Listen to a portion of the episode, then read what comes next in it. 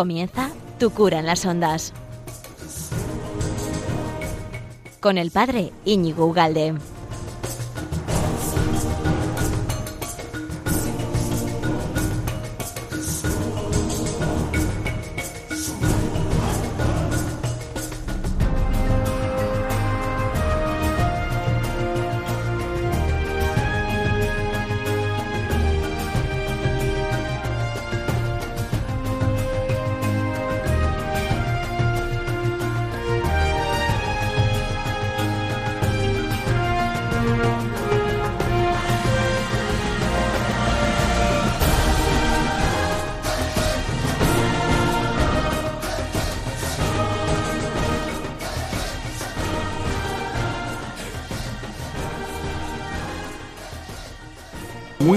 Amigo de Radio María, ¿qué tal estás? ¿Cuánto tiempo sin verte?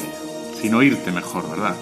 Bueno, pues aquí estamos cada 15 días, quincenalmente, estamos puntuales en nuestra cita de este programa, de este pequeño servicio que hacemos en Radio María, gracias a Radio María, que es Tu cura en las ondas, Tu cura en las ondas. Que luego además sabes que puedes encontrar todos estos programas en internet, ahí están en iVoox colgados o también el podcast de Tu cura en, la- en las ondas o también el podcast de Radio María. ¿no? Si quieres o reenviarlo a amigos o lo que sea, puedes perfectamente eh, utilizar todas eh, estas ayudas eh, digitales para darnos a conocer y ya está.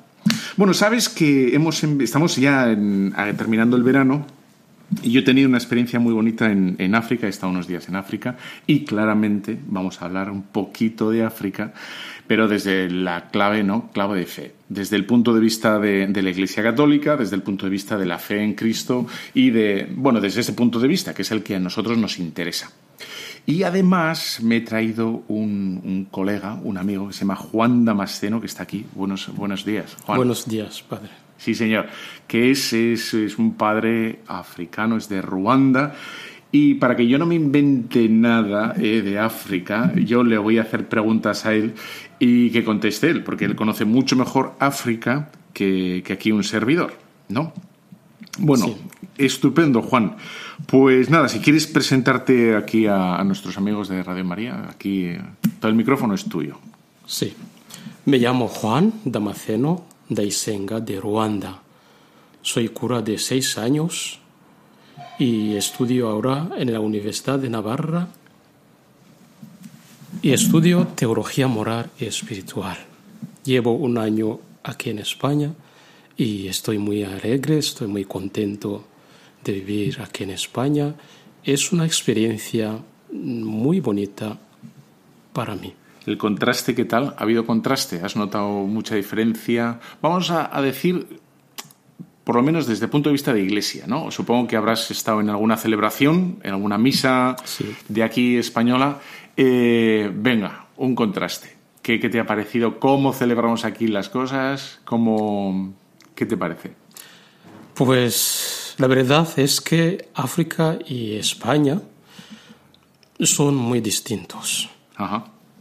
Y el modo de celebrar, por ejemplo, las misas, me ha parecido, aquí se hace con mucha de- deprisa.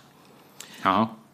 En África, sobre todo en mi país, Ruanda, allí tenemos tiempo para estar más con Dios. Es algo, es algo, lo dices como algo malo, ¿verdad? Yo, yo lo veo como malo, porque la gente tenemos aquí una prisa infinita. La homilía ya sabes que aquí en España no puede ser más de siete minutos, la gente se enfada. Sí, eso lo he, lo he notado, lo he notado y a decir la verdad no, no me gusta. Claro, a mí tampoco, pero si es que además luego la gente cómo va a conocer su fe con unas homilías de siete minutos, ¿no? Sí, Es imposible conocer tu fe con unas homilías escasas, ¿no? pienso que sí.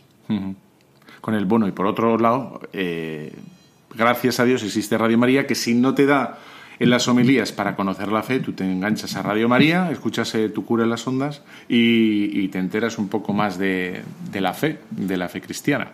Sí, la otra cosa que ayuda a la gente de aquí es que casi todo el mundo es culto, puede leer los libros, puede buscar cosas para cultu- cultivarse, ¿no? Sí. Y eso lo veo muy positivo también. Ajá. Sí, señor. De hecho, el, el, otro día hablando con una persona que me decía que la iglesia se tiene que renovar, que la iglesia tiene que ser más moderna, etcétera, etcétera, lo único que le dije a esa persona fue, ¿tú cuánto lees de los escritos de la iglesia, del catecismo, de las encíclicas o, o de los comunicados de la iglesia? ¿no? Y me dijo que ninguno. Y sin embargo decía que nos teníamos que renovar, ¿no? Y después es un poco contrasentido. Sí. Y digo, bueno, para eso, para saber que se tiene que renovar, tienes que saber en qué, ¿no? Y por qué. Pero no es renovarse por renovarse, ¿no? Sí. Habrá que acertar, digo yo. Muy bien. Bueno, pues eres, eres sacerdote diocesano, Sí, de la ruandés diócesis de, diócesis de Butare. de Butare. Butare está en el sur del país, Sí, señor. hacia, hacia Burundi. Ajá. Muy bien. ¿Y, y cómo, cómo vino tu vocación? ¿Tus padres son fervientes católicos? Ahora sí, Ahora. ahora. Ajá. Sí. ¿Después de tu ordenación? ¿O...? Después de mi ordenación diaconal, Ajá. sí. No, yo nací en una familia protestante Ajá. y fui bautizado en la iglesia protestante y el, y el cambio de religión empezó, iba a decir por mí. Ajá. Tuve la suerte de estudiar en las escuelas católicas desde mi pequeñez y recuerdo siempre que cuando estudiaba en la escuela primaria había un cura de mi parroquia que venía a celebrar misas a los católicos en la escuela donde yo estudiaba. Como un chico, digamos, curioso, tenía ganas de saber cómo se reza en la iglesia católica y así que iba a misa con los católicos. Durante la misa estaba muy atento para no perder ningún detalle de la misa. Ajá. Desde el inicio hasta el final me gustaba el modo de celebrar misa y veía en el sacerdote un hombre especial, su modo de presidir la misa, el modo de predicar, todo me gustaba. No puedo olvidar que a la hora de comulgar yo también quería ir, pero como mis maestros ya me conocían, me lo, impe- me lo impedían. Ajá. Bueno, entonces quiere decir que tú ibas predispuesto en la misa a Sí. aprender, a fijarte y a a rezar. aprender con muchas cosas de la Iglesia Católica y eso me gustaba. Y estabas abierto. Tú no eras católico, pero estabas abierto a Abierto, aprender. Claro, claro que sí. Qué, qué importante es esa, esa actitud, ¿no? De estar abierto y, y tener ese, ese hambre de, de saber el porqué de las cosas, de, ¿no? de todo lo que pueden ser las rúbricas o los gestos, los, Sí. los símbolos de, de la celebración. Que, Muy bien, que, pues así es, ¿no? Y, y eso quizá a nosotros con las prisas aquí en Europa, pues eso desaparece. Y lo único que a veces parece, parece, ¿eh? es que queremos cumplir. Cumplir con el mandato dominical de ir a misa y se acabó, ¿no? Sin, sin que... Sin profundidad, Sí, efectivamente, sin ¿no? mucha fe. Una prisa. Eso se nota. Se nota. Sí. Se nota, ha dicho que se nota, ¿eh? Y no le he dicho yo que lo diga. Ha dicho que se nota. Es que se nota. Yo, cuando estaba ahora en África, Sí. notaba lo contrario. La tranquilidad Sí, sí. para celebrar. O sea, que no tenían prisa. Y yo iba, yo ciertamente iba con la urgencia esta occidental europea de las prisas y, y ellos no, ellos celebraban tranquilamente y no, no miraban el reloj, ¿no? Y cantaban y cantaban y cantaban y, y bendito sea Dios, ¿no? Sí. Muy bien. Como para una persona que no haya estado en África, ¿no? Y el único contacto que tiene con África es las películas, Sí. ¿Tú cómo describirías, qué primera impresión le darías a una persona sobre África? No como el carácter de África o un par de rasgos sobre, sobre África. Es, bueno, es muy grande, es como hablar de África es gigantesca. Pero bueno, si con esta pregunta, ¿tú cómo definirías a los africanos? ¿Qué, qué- por dónde irías? Bueno, primero hay que decir que África es un continente Ajá. muy grande, tiene cincuenta y pico países, Ajá. es muy grande. Y en el ámbito, digamos, en el ámbito religioso, yo veo el continente de África como dividido en dos partes. Ajá. En el sur se encuentra la religión católica, o digamos cristiano, Sí. la, la religión cristiana. Ajá. Y en el norte, la religión musulmana. Y eso, eso es lo que puedo decir en pocas palabras Sí. en qué consiste el continente de África. Muy bien. ¿Cómo, ¿Y cómo definirías Europa? Lo, así, ese primer contacto que tienes con Europa, o sea, ¿qué es lo que, la impresión que te da? No te pido que seas, o sea, 100% eh, asertivo de, en el sentido de, de que aciertes, ¿no? Pero la impresión tuya primera que has sacado de Europa, ¿cómo nos ves? Bueno, la verdad es que no conozco aún toda la Europa, Ajá. pero en lo que yo he leído y en lo que vivo aquí en España, veo que el continente, el continente de Europa es muy distinto con el continente de África.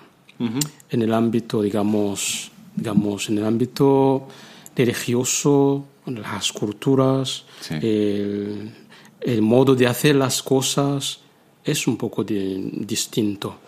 Pero eso no me extraña porque cada continente tiene su modo de hacer las Sí, cosas, su modo, la costumbre y todo eso.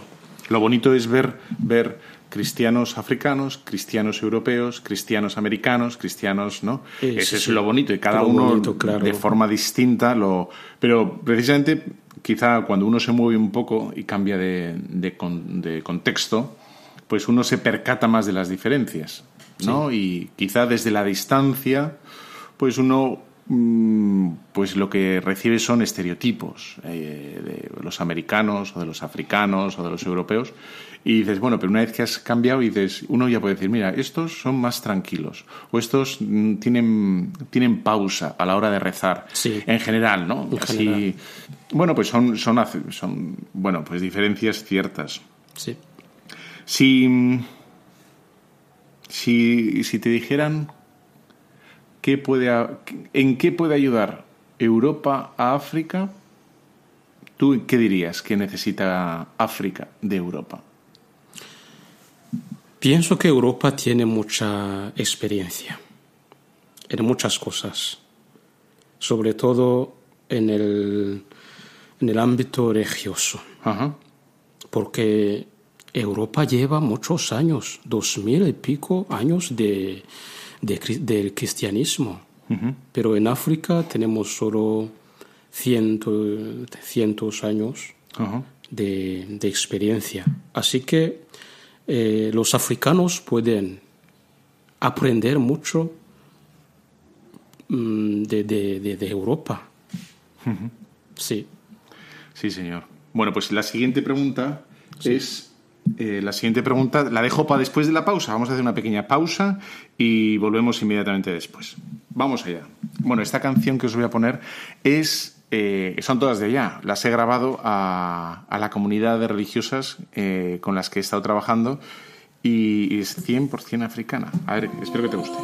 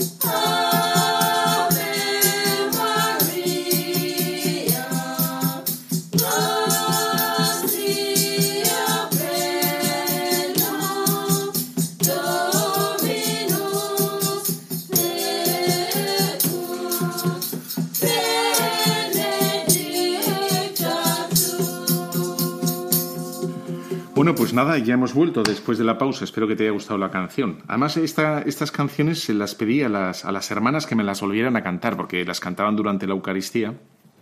Y luego, hombre, pero durante la Eucaristía no, es, no está bien, ¿no? Parar y grabar. Entonces, al final, después, les decía, "Eh, la pueden volver a cantar y tal, y las grababa. Sí. Bueno, pues espero que, que os haya gustado. Y tenemos aquí en este programa en Radio María, estamos, seguimos Tu Cura en las Ondas, ¿eh? Radio María, y estamos eh, con el padre Juan Damasceno, que es un sacerdote africano de Ruanda. Y bueno, ya que hemos estado por allá, y bueno, y este sabe más que nadie de África, o por lo menos más que yo, que es suficiente. Eh, pues estamos con él compartiendo un poco su, su historia y sus conocimientos y está aquí estudiando. Y bueno, y comparando a ver las típicas preguntas ¿no? que, que nos hacemos mucho sobre la iglesia en África, sobre el futuro, sobre el futuro de la iglesia, y si pasa por África o no pasa por África, o etcétera, etcétera, etcétera. Nos habíamos quedado antes de la pausa con, con la pregunta qué puede aportar ¿no? Europa a África. África. Sí, y respondiste que, bueno, la experiencia, son dos mil años de experiencia Sí. y, y, bueno, está bien, es verdad, ¿no?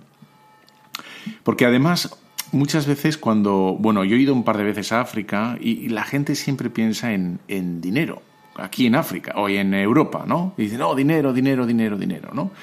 Y a mi modo de ver, a mi modo de ver, que uno de los problemas que tenemos en Europa es que estamos todo el día pensando en el dinero y eh, quizá por ahí nos vienen tantos problemas, ¿no? Sí.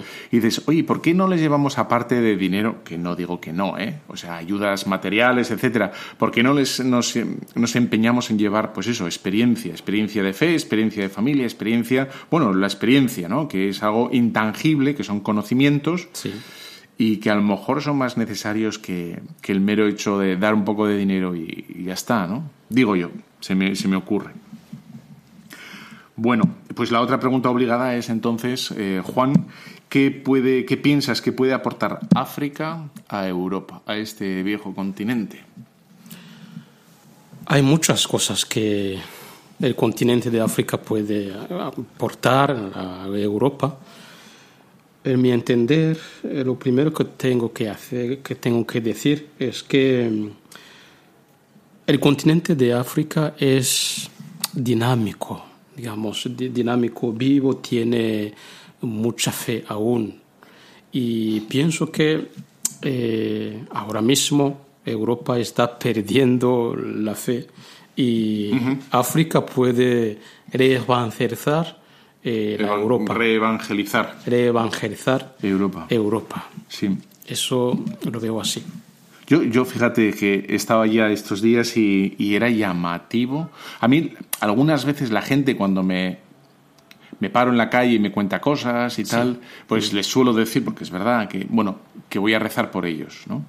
Y lo que suelo hacer es rezar por ellos en misa, ¿no? Entonces aquí me ha pasado unas cuantas veces en África que se me acercaban los chavales, pero yo estaba ahí con unos chavales de la calle, ayudando a los chavales de la calle y tal. Bueno, hacía lo que podía. Y, y los chavales se acercaban a donde mí, el cura, y decía, padre, rece por mí. Entonces yo, con la inercia que tengo, con mi costumbre, es decir, bueno, pues cuando diga la misa, no te preocupes que en misa yo rezo por ti. Ah, es verdad, es verdad, porque en África el cura es un nombre de Dios. Sí, aquí. Se, se, se, se ve, se, ve, se ve así. Es un Eh, eso lo hemos perdido, pues lo hemos perdido en. Europa también. Sí. Y No. puede rezar por las familias, no solo en las misas, pero también fuera. Sí, sí. Pues aquí el- los chavales me decían, rece por mí, pero me lo decían que rezara en ese mismo momento, no en misa. Claro que Entonces sí. yo le decía, vale, ya rezaré. Y yo me iba y decía, no, no, padre, pero ¿qué hace? Pero rece ahora. Y de, ah, vale, ahora. Y quería que le impusieran las manos y que le hiciera la señal de la cruz, etcétera, ¿no? Y, joder, la verdad es que mm, eso es fe, ¿eh? Eso es fe. Y nada, eso es, es una lección eh, no pequeña. Pero pienso que en Europa también antes, la Europa de antes era así, ¿no? Eh, todo se cambió poco a poco. Se ha ido cambiando, nos hemos ido enfriando y ya incluso la gente cuando te participa un problema en la calle o bueno y se acerca a ti y te cuenta un problema, a ve- mm, bueno muchas veces no espera siquiera que reces por él, sino espera un consejo, un consejo o quizá un desahogo, de poder desahogárselo y, y pero no espera, como tú decías, ¿no? El hombre de Dios no espera la oración, porque no, no cree en la oración, ¿no? Oye, eso es, eso es un, pero eso es tristísimo, ¿no? Que, que hayamos perdido, bueno, la fe en la oración. Siquiera, claro, hemos perdido la fe, hemos perdido tantas cosas, ¿no? En este, bueno, pues así es. Los chavalinos me, se me acercaban y decían, padre, padre. Entonces le impuse las manos a uno y se pusieron todos en fila. Yo también, yo también, yo también, yo también. Y estaban muy contentos. Súper contentos. Súper contentos. Súper contentos. Súper contentos. Una pasada. Es una pasada, ¿eh? Sí. Así que, no, tenía, tenía muchas gracias. Y, y- y luego, no solo gracia, bueno, tenía gracia porque para mí era una experiencia nueva y, y luego era muy edificante porque dices, estos tienen fe. Estos tienen fe. Sí. ¿no? Es, es una... Sí, señor. Eh, ¿cómo, cómo está la temperatura del cristianismo en, en África? En, por lo menos en Ruanda, si quieres hablar, ¿cómo está? ¿Está en auge? ¿Está en- decreciendo? ¿Está fuerte? ¿Cómo, cómo lo ves? Mi país, Ruanda, es un país católico, Ajá. muy católico, porque 70% por, por ciento Sí. son católicos. Ajá. Y antes era más que eso, porque todo cambió con el genocidio que, que El tuvimos. famoso, ¿no? El los años 90. Sí, mm, nove- 1940, 1994. Sí, tuvimos un genocidio y todo eso, el genocidio, yo veo que ha cambiado muchas cosas en mi país, pero Para mejor. no, no. Se va perdiendo muchas cosas que eran, digamos, valores por mi país. Ajá. Pero Sí, entra, mm, entra otras cosas de fuera y eso cambia todo. Muchas cultu- culturas y todo eso ha cambiado. Pero el- ¿cómo, ¿cómo ha influido el genocidio? ¿Porque ha esparcido un poco el odio, el temor o qué es, qué es lo que ha pasado? Lo que ha pasado es que con el genocidio eh, la gente ahora no, no tiene confianza, digamos, eh, no tiene confianza entre ellas. Ajá. Así que eh, la gente vive, sí, hay paz ahora. Eh, exteriormente podemos decir que no, no- no hay nada de malo, pero en realidad la gente tiene heridas en sus, ar- en sus armas Ya. y así no pueden vivir muy bien como se vivían antes. Bueno, hay una herida, Una herida. una herida que tiene que ser todavía ¿no? curada y Sí. que, que- que cuesta. Bueno, nosotros estamos aquí a vueltas todavía. ¿eh? Con... Yo creo que el tema de... Nosotros tuvimos una guerra civil y mm, eso yo creo que se consiguió curar un poquitín. Pero bueno, ahora vuelvo, estamos a vueltas de 100 años casi, ¿no? Dentro de poco son 100 años. Sí, Y no, todavía hay heridas y cuesta, cuesta, eso. Cuesta curarlas, sí, señor. Bueno, y el tema de las vocaciones, familia, eh, ¿cómo- ¿cómo, ¿cómo está en Ruanda? En mi país, Ruanda, ¿Nos vais a mandar vocaciones sacerdotales a España o no? Pienso, y por eso estoy aquí y ayudo un poquito. Sí, hombre, sí. Estudio, pero ayudo. Así Ahora estoy en esta parroquia de Sí. San Miguel de Lodosa, ayudando, y es una suerte también. ¿eh? Pero iba a decir que la familia en África, por general, en Ruanda, es un pulmón de todo. Ajá. porque todo está fundamentado en la familia. La familia, cuando la familia reza, eso quiere decir que los chavales, los niños también van a rezar porque han visto que sus padres rezan. Cuando dices la familia reza, dices que rezan en casa juntos. Sí, ¿Qué es lo eh, bueno, es que esto se hacía antes aquí y se ha perdido. Entonces, ¿cómo, qué, qué es lo que se hace? ¿Se reza a la noche, por la mañana? ¿Cuál sería lo tradicional o lo, lo típico de una familia que reza unida? ¿El rosario o cómo? La familia en África, sobre todo en mi país Ruanda, reza juntos.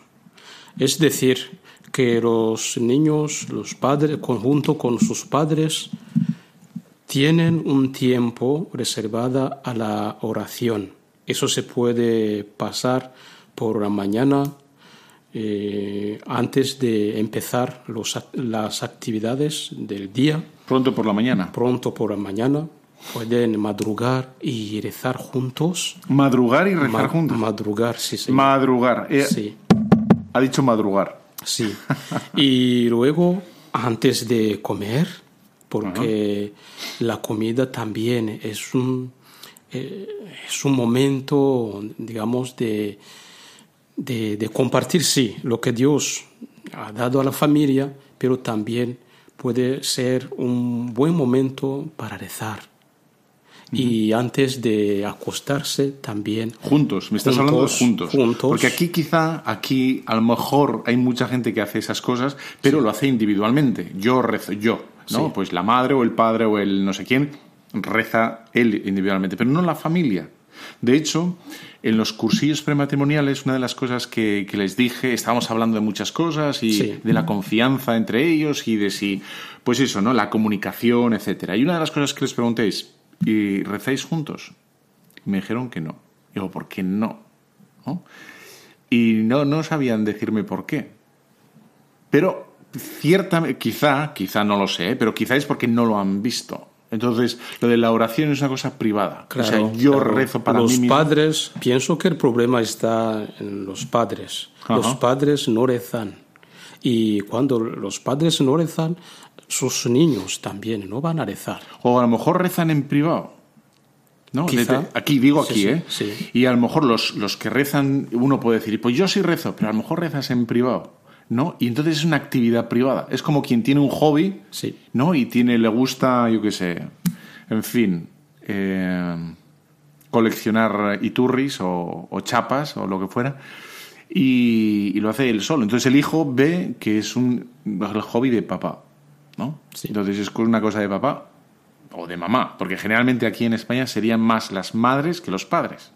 ¿No? que eso es otra cosa que llama poderosamente la atención que haya hombres jóvenes en las iglesias. Aquí, pues nos falta. Aquí no, no eso es algo que, que, que he visto en, las iglesias de aquí en España, porque conozco más o menos España, sí. y vienen poca gente joven. Sí. No lo sé por, por qué.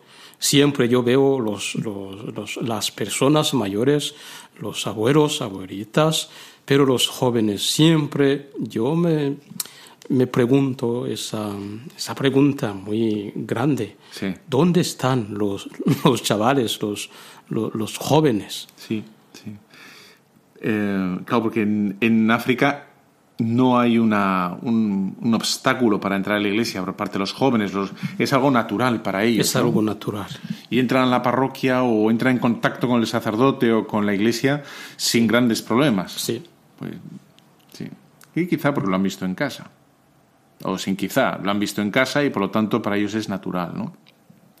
Y lo han visto todo. Bueno, pues, pues nosotros aquí tenemos muchísimo que hacer. Me decían, me decían las. Porque me preguntaba, ¿no? Estaba yo con unos hermanos, unos franciscanos. Entonces ellos me preguntaban por venir aquí a España para fundar y decía, bueno, es muy difícil España, ¿eh? Sí. O sea, España es muy fría. A nivel de fe es muy fría, pero muy fría. Entonces, había, había un chaval ahí entre los que, los que estábamos que me preguntaba, bueno, padre, ¿y usted para ser cura? Entonces le expliqué que para ser cura prácticamente hay que estudiar. ¿no? Aparte sí. de tener vocación, ¿no? hay que estudiar. Hay que estudiar. hay que estudiar filosofía, hay que estudiar teología. Sí. Aparte de, que el, de tener vocación, hay que estudiar. Y entonces el chaval no entendía por qué había que estudiar. Decía, ¿por qué hay que estudiar? Y, tal. y digo, bueno, porque hay muchas preguntas que hay que contestar. Sí. ¿No? Eh, preguntas de las Sagradas Escrituras y preguntas luego filosóficas, existenciales, etc. ¿no? Entonces el chaval ya vi que no me entendía nada. Entonces le dije, mira, por ejemplo, ¿no? Eh, le dije, una pregunta que hay que responder es mmm, si existe Dios o no. ¿Por qué? ¿Cómo se puede mostrar la existencia de Dios? Eso hay que, hay que estudiar. Eso hay que estudiar. Pero este chaval en concreto le dijo, me, le pareció una tontería la pregunta. Y me llamó la atención porque para él era tan natural Dios, tan natural, que la pregunta era absurda. Entonces el chaval me decía, ¿cómo que por qué existe Dios? Pues Dios existe porque yo existo, me decía.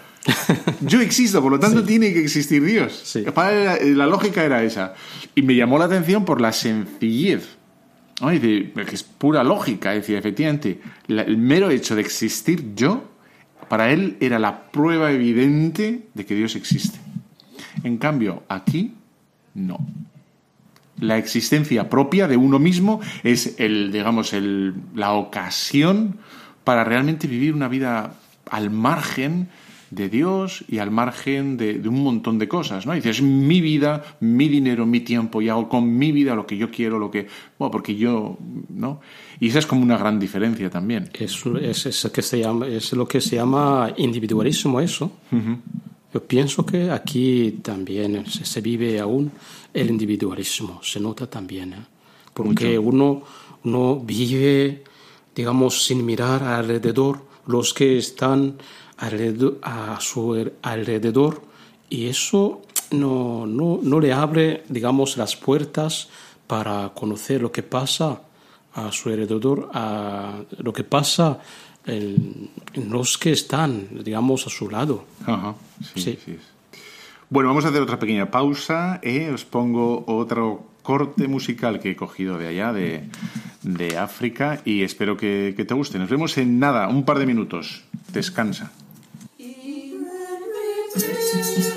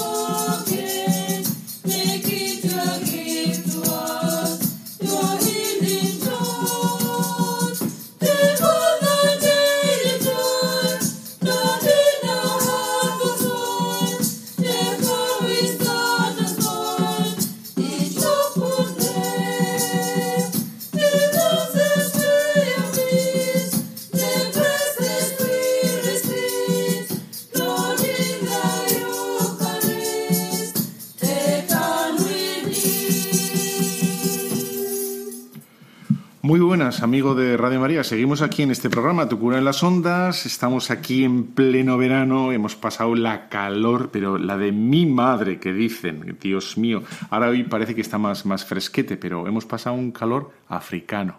Que nosotros decimos africano. Pero luego vas allá y tampoco hace tanto calor. ¿Y por, qué se, se, dice así? pues supongo que porque para nosotros África es sol. Es sol. O sea que desde aquí se ve sol, es sol, sol, sol, sol, y supongo que de ahí viene la. ¿No? Pero vamos, el, ahora que hacía 20 gradetes, ¿eh? Donde estoy yo, en Kenia, ahí, mm. y 20 gradetes que te ponías por la mañana te ponías un jersecillo. Así que, pero nosotros estamos aquí en agosto, supongo que tú estás escuchando Radio María desde, desde el podcast, desde el, eh, teléfono móvil, en la radio, puedes incluso escuchar Radio María en la cocina, puedes escuchar en mil sitios, no hay excusa para no escuchar Radio María. Luego te lo descargas en el podcast, en Evox o lo que sea. Así que, en fin. Y estamos hablando de, de África, estamos hablando con nuestro amigo Juan Damasceno, es un sacerdote ruandés que está conmigo estos días aquí. Y mm, bueno, y nos está contando cosas de África que para nosotros es un continente un pelín desconocido, aunque yo creo que la gente lo mira con simpatía. ¿no? La, gente tiene cariño a África. ¿no? Y, mm, y, nada, estamos aquí comparando e intentando comprender y ver cómo, cómo está la Iglesia, sobre todo, porque lo que nos interesa en Radio María, ¿no? O sea, todo el asunto político, etcétera, etcétera, pues ¿qué vamos a hacer para otro ese tema? Sí. Para nosotros es la Iglesia en África, los cristianos en África, y teniéndote aquí podemos hacer la comparativa. ¿no? de cómo, cómo ves tú la iglesia aquí, cómo ves la iglesia allá, qué necesita aquí, qué necesita allá, qué, etcétera, etcétera. Por cierto, allí en Ruanda tenéis Radio María. Sí, tenemos Radio María. ¿Tienen Radio María? Sí. Oye, sí. habrá que hacer Y un- un iba a decirte que es la radio más escuchada del país. Van a pensar que lo hemos preparado, ¿eh? Radio María. ¿Cómo se dice eh, en ruandés? Radio María. Radio María. Radio María Radio Ruanda. radio. Radio María Ruanda. Ruanda. Sí. señor. Sí, señor. Y, y supongo que está extendido por todo el país y, Sí. y hace mucho bien. es muy ¿verdad? fuerte, muy, muy fuerte. La gente escucha Radio María. Escucha Radio María, sobre todo las personas mayores, eh, los enfermos Sí. y todo el mundo. Sí, señor. Pues ha aparecido, aquí en España se escucha mucho Radio María y hay mucha gente que escucha Radio María que no lo dice porque le da vergüenza. Sí. Porque Radio María, pues, pero está muy bien. Tú, por lo menos que nos escucha. Como Nicodemo, que se escondía un poquitín y tal para Sí. que no le vieran. Da igual, bueno, los aceptamos a todos y, y son bienvenidos, claro que sí. Bueno, ¿sabes qué? Hay una cosa que me quema muchísimo, me quema. Me, me, me, me- no ¿La me cual? gusta. ¿La no. cual? La cual. Y es que siempre están aquí. Vamos a ver si es lo mismo en África, ¿vale? Aquí siempre están, cuando hablas con una persona un poco alejada de la iglesia, nos enseguida dicen, es que la iglesia está llena de oro y de plata y de riquezas y de joyas, etcétera, ¿no? Y tendría que vender todo eso y dárselo a los pobres, ¿no? Sí. Eh, Es lo que dice. ¿Hay, ¿Dicen lo mismo en... ¿Se dice eso en, en África? Sí, se dice lo mismo. ¿Ah, sí? Y la gente, la gente piensa, piensa que eh, la iglesia es muy, muy rica, que tienes cosas, mucho, mucho dinero, y es así. Y también el cura está considerado, considerado como un hombre que, sí, hombre de Dios, pero rico, que tiene, que tiene dinero, que tiene coche, que está bien, así. Ajá. Bueno, pero a mí me llama la atención porque principalmente, o sea, si alguien está en África, es la iglesia, ¿no? Sí, Es la iglesia la que está en África, la que ayuda, la, la que ha levantado hospitales, la que ha levantado colegios, la que ha levantado eh, dispensarios, la que ha levantado todo eso con, con el esfuerzo de, de muchísima gente, ¿no? O sea, que no, no es como un tesoro, como un banco, sino lo único que hace es realmente exportar el bien, exportar la salud, exportar conocimiento, exportar experiencia que tú decías antes, ¿no? Y, y yo creo que eso es lo, lo fundamental y lo básico, que la gente no lo ve.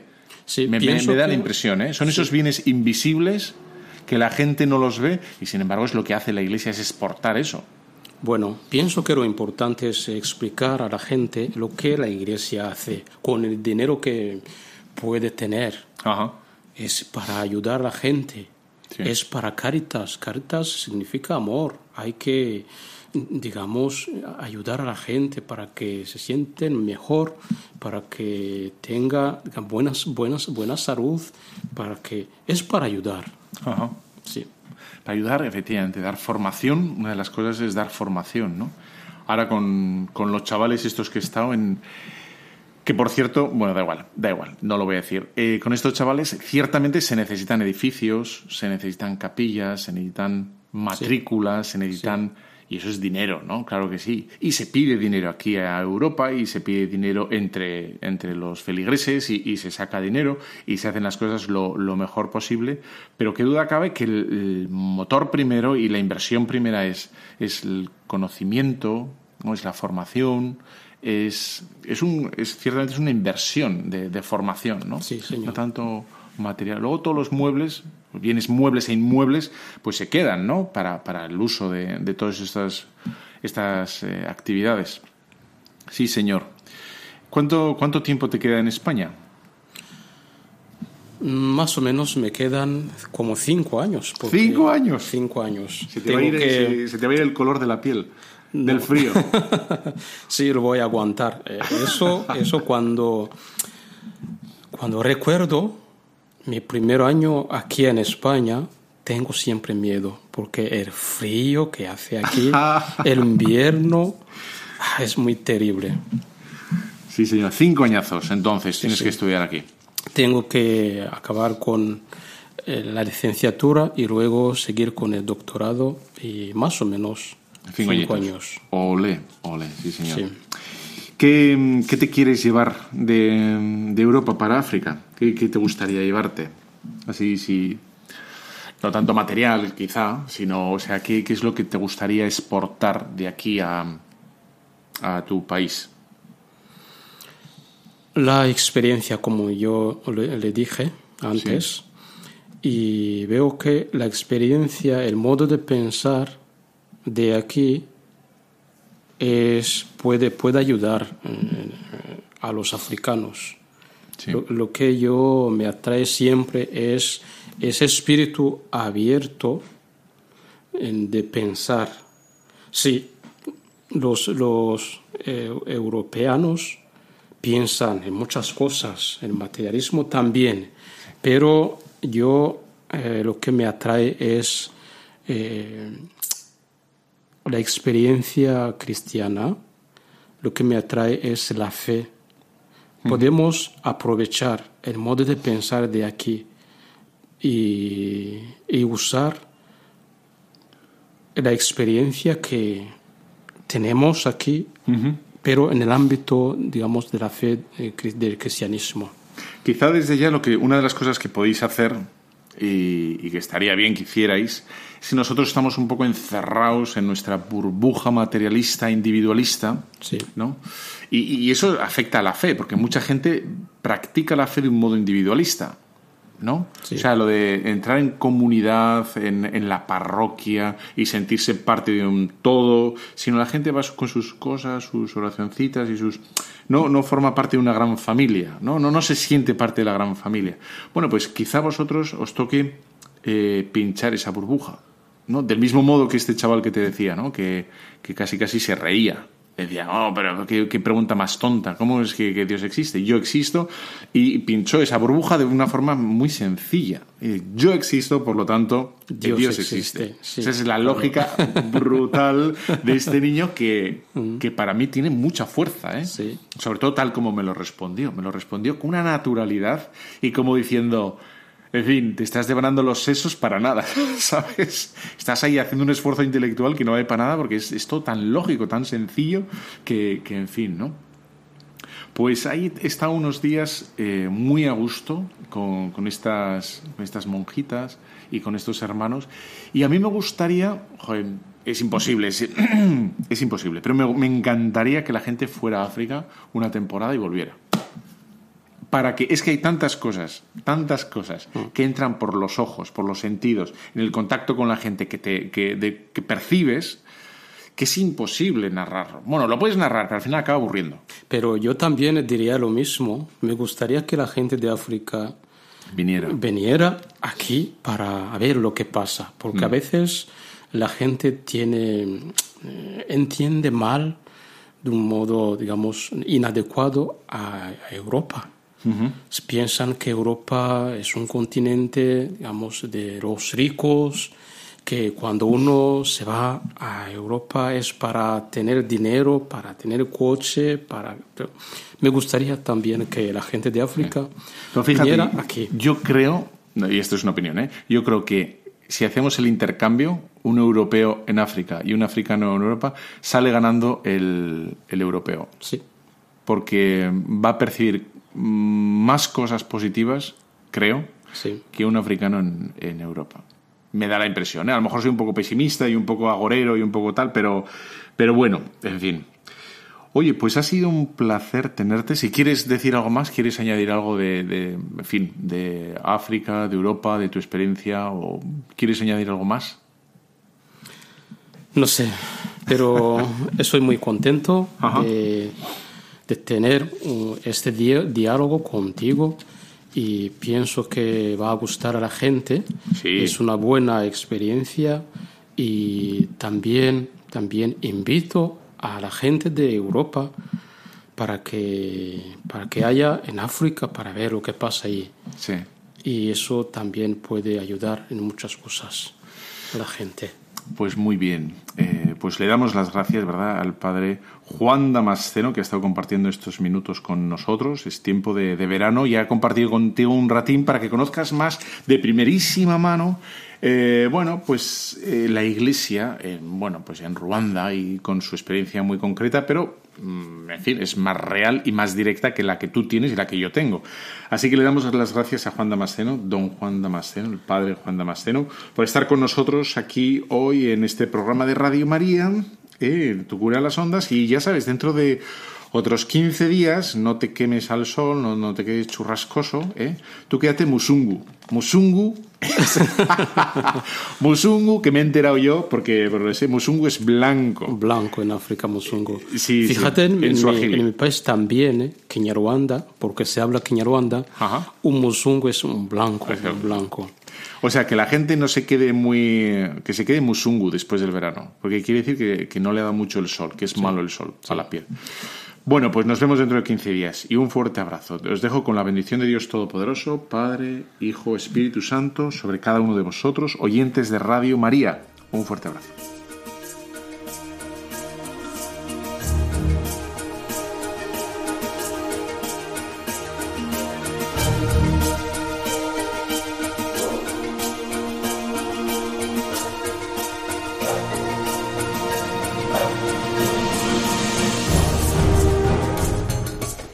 Han escuchado Tu cura en las ondas con el padre Íñigo Ugalde.